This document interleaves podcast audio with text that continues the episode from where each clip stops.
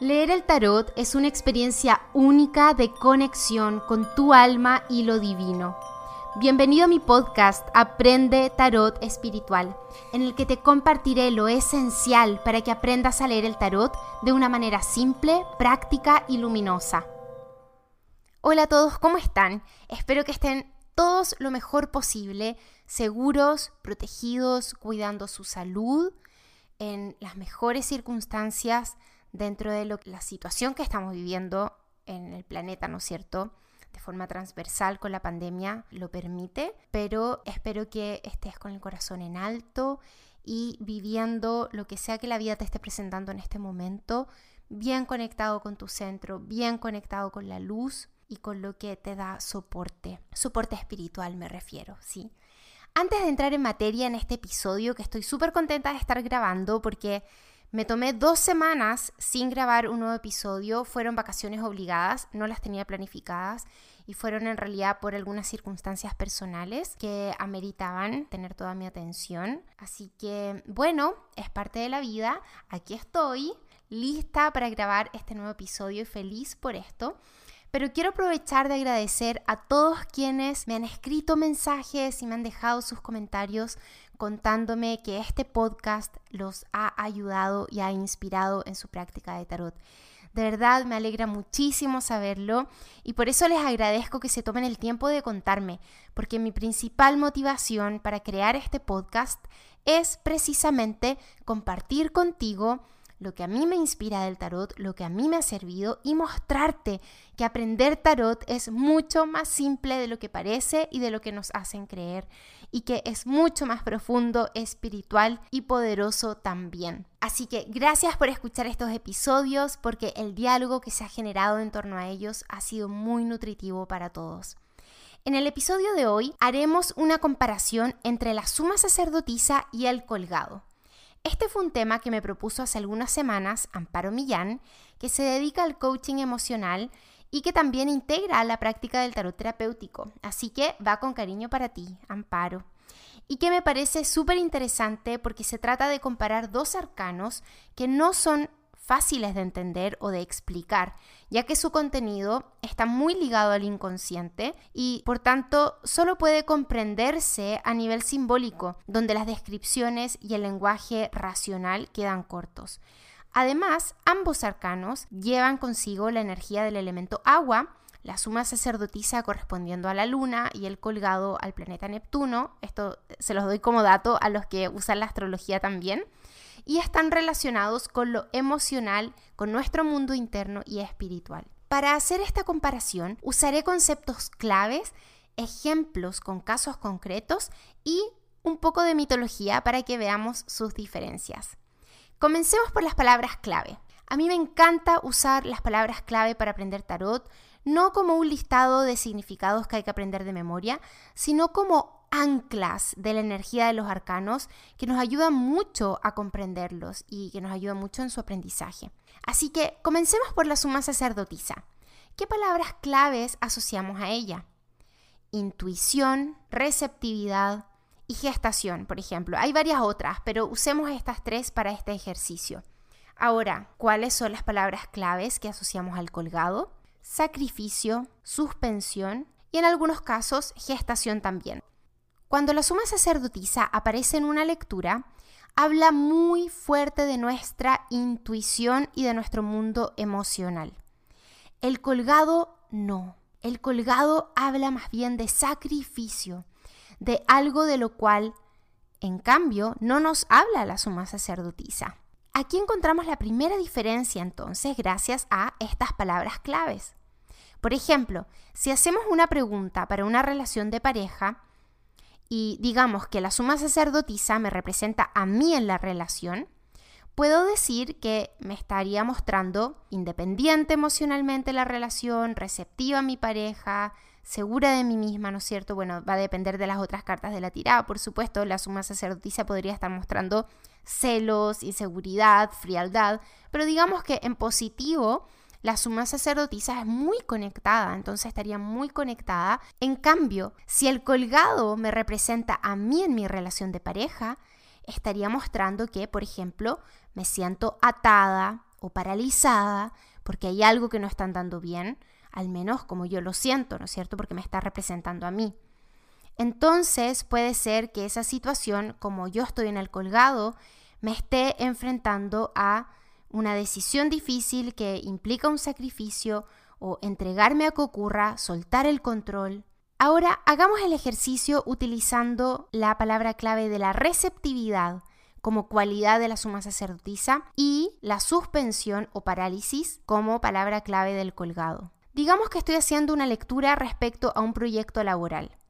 Si recibo la suma sacerdotisa, ella me estaría mostrando que estoy en un periodo de estudio y gestación de mi proyecto, ¿cierto? Aunque desde fuera puedo ver una actitud más bien pasiva, porque no estoy tomando acción por mi proyecto, internamente en realidad estoy muy ocupada con el proceso de estudio y de gestación creativa. Entonces, en vez de pasividad, podemos ver ahí que está la suma sacerdotisa expresando receptividad. O si la suma sacerdotisa aparece como desafío o bloqueo, en este caso, sería más bien inseguridad respecto a mis recursos internos, a mis talentos o a lo que yo soy capaz de hacer y lograr. En cambio, si recibo el colgado para mi trabajo, el colgado muestra parálisis o suspensión, el sentirnos incapaces de crear lo que deseamos, que sería lo que llamamos también como mentalidad de víctima, ¿no es cierto? No puedo, no soy capaz. En el caso de la suma sacerdotisa, dudamos de nuestros recursos internos. En el caso del colgado, dudamos de que somos capaces de hacer. En la práctica, con el colgado, puede ser que estemos paralizados porque estamos esperando que algo ocurra que no está a nuestro alcance ni en nuestro control manejar, como por ejemplo obtener un permiso o la aprobación de alguien, o puede ser que esa parálisis y suspensión tenga también una causa interna, que en el caso del colgado será una causa que está a nivel inconsciente. Es decir, con el colgado algo está ocurriendo en nuestro inconsciente que nos paraliza. Por eso la imagen del colgado sugiere que la mente racional está sometida o que necesita ser sometida para lograr la iluminación. Y en términos prácticos, por ejemplo, esto significaría que meditar, que sería una práctica para someter la mente racional, nos puede ayudar a ver o a iluminar lo que está ocurriendo en nuestro inconsciente algo que de otra forma no veríamos. Y ahí es donde está el cambio de perspectiva. Con todo esto vemos la diferencia, ¿no es cierto?, entre la suma sacerdotisa y el colgado.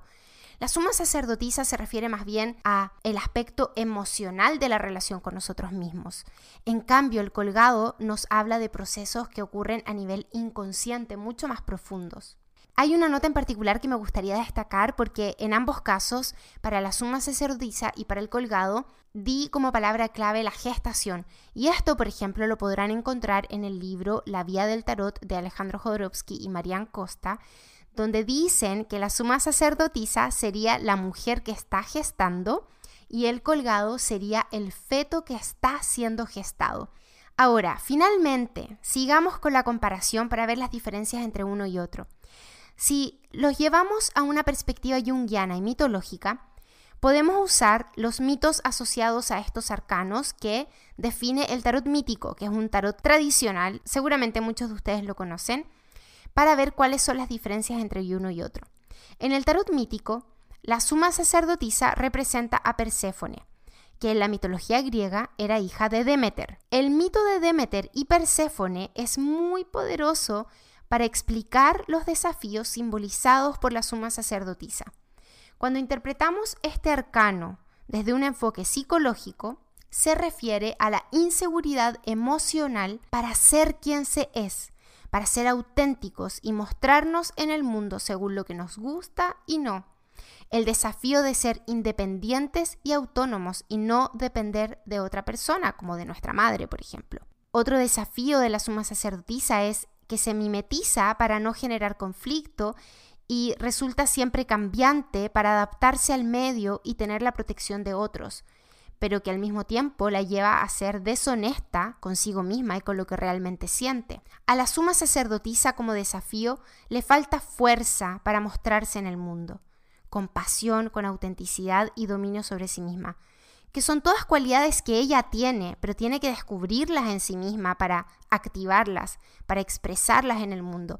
Y es en ese proceso psicológico de maduración en la relación consigo misma que ella logra cortar el cordón umbilical con su madre. Y en términos muy simples, esto es lo que explica la relación que tiene con Demeter, que es su madre y que por su parte es muy controladora, muy sobreprotectora con su niña. Ahora, veamos cuál es el mito que se relaciona con el colgado, que en el caso del tarot mítico es el mito de Prometeo. En resumen, en este mito, el dios Zeus había quitado el fuego a los humanos, quienes estaban entregados a su suerte viviendo en un mundo a oscuras, frío, sin poder cocinar sus alimentos. Prometeo, que era un titán, se compadeció de los humanos y robó el fuego del Olimpo para entregárselos, desafiando la orden de Zeus. Lo que ocurrió fue que Zeus condenó a Prometeo a estar amarrado en una montaña, en la cual todos los días venía un águila a comer su hígado, el cual se regeneraba por las noches, así que todos los días ocurría lo mismo, por supuesto, con mucho dolor, era una tortura. Este mito se asocia al colgado por la característica del sacrificio. Aquí, Prometeo se sacrificó por la humanidad, es decir, se sacrificó por un bien mayor. Y cuando aparece en nuestras lecturas, el colgado también a veces nos habla de este sacrificio, llevando nuestra atención a evaluar qué es lo que esa situación por la cual estamos preguntando nos pide como sacrificio, que va a ser positivo para un bien superior. ¿Qué aspecto de nuestro ego es necesario sacrificar? Cuando el colgado se presenta en una lectura en desbalance, mostrará el aspecto negativo de esta entrega, del sacrificio que se hace, que sería la actitud de mártir y de víctima, cuando es además esa actitud lo que nos limita. Con esto podemos ver las principales diferencias entre la suma sacerdotisa y el colgado, y podemos ver que aunque comparten esta energía yin, ¿no es cierto?, emocional, del inconsciente y súper espiritual, en la práctica las lecturas de tarot funcionan de formas muy diferentes. Cuéntame en mi perfil de Instagram, arroba Francisca Jaratarot, cómo interpretas estos arcanos mayores. Si también te ha ocurrido que has tenido dificultades interpretándolos, que te cuesta diferenciarlos, y cómo te ha ayudado en ese caso este episodio para aclarar tus dudas respecto a cómo interpretar la suma sacerdotisa y cómo interpretar el colgado. Te invito también a compartir este episodio con otras personas y en tus redes sociales si te gustó y a conocer más de mi trabajo con el tarot espiritual en mi sitio web franciscajaratarot.com. Ahí encontrarás más información acerca de mi trabajo con el tarot espiritual y cómo inscribirte en mis cursos online de tarot espiritual si es que ya estás listo para aprender. Y con esto te dejo hasta el próximo episodio. Y como siempre les digo, lo mejor que el tarot nos entrega es lo que obtenemos de poner sus mensajes en práctica. Así que te invito a experimentar con lo que aprendiste hoy y te espero en el próximo capítulo de este podcast Aprende Tarot Espiritual.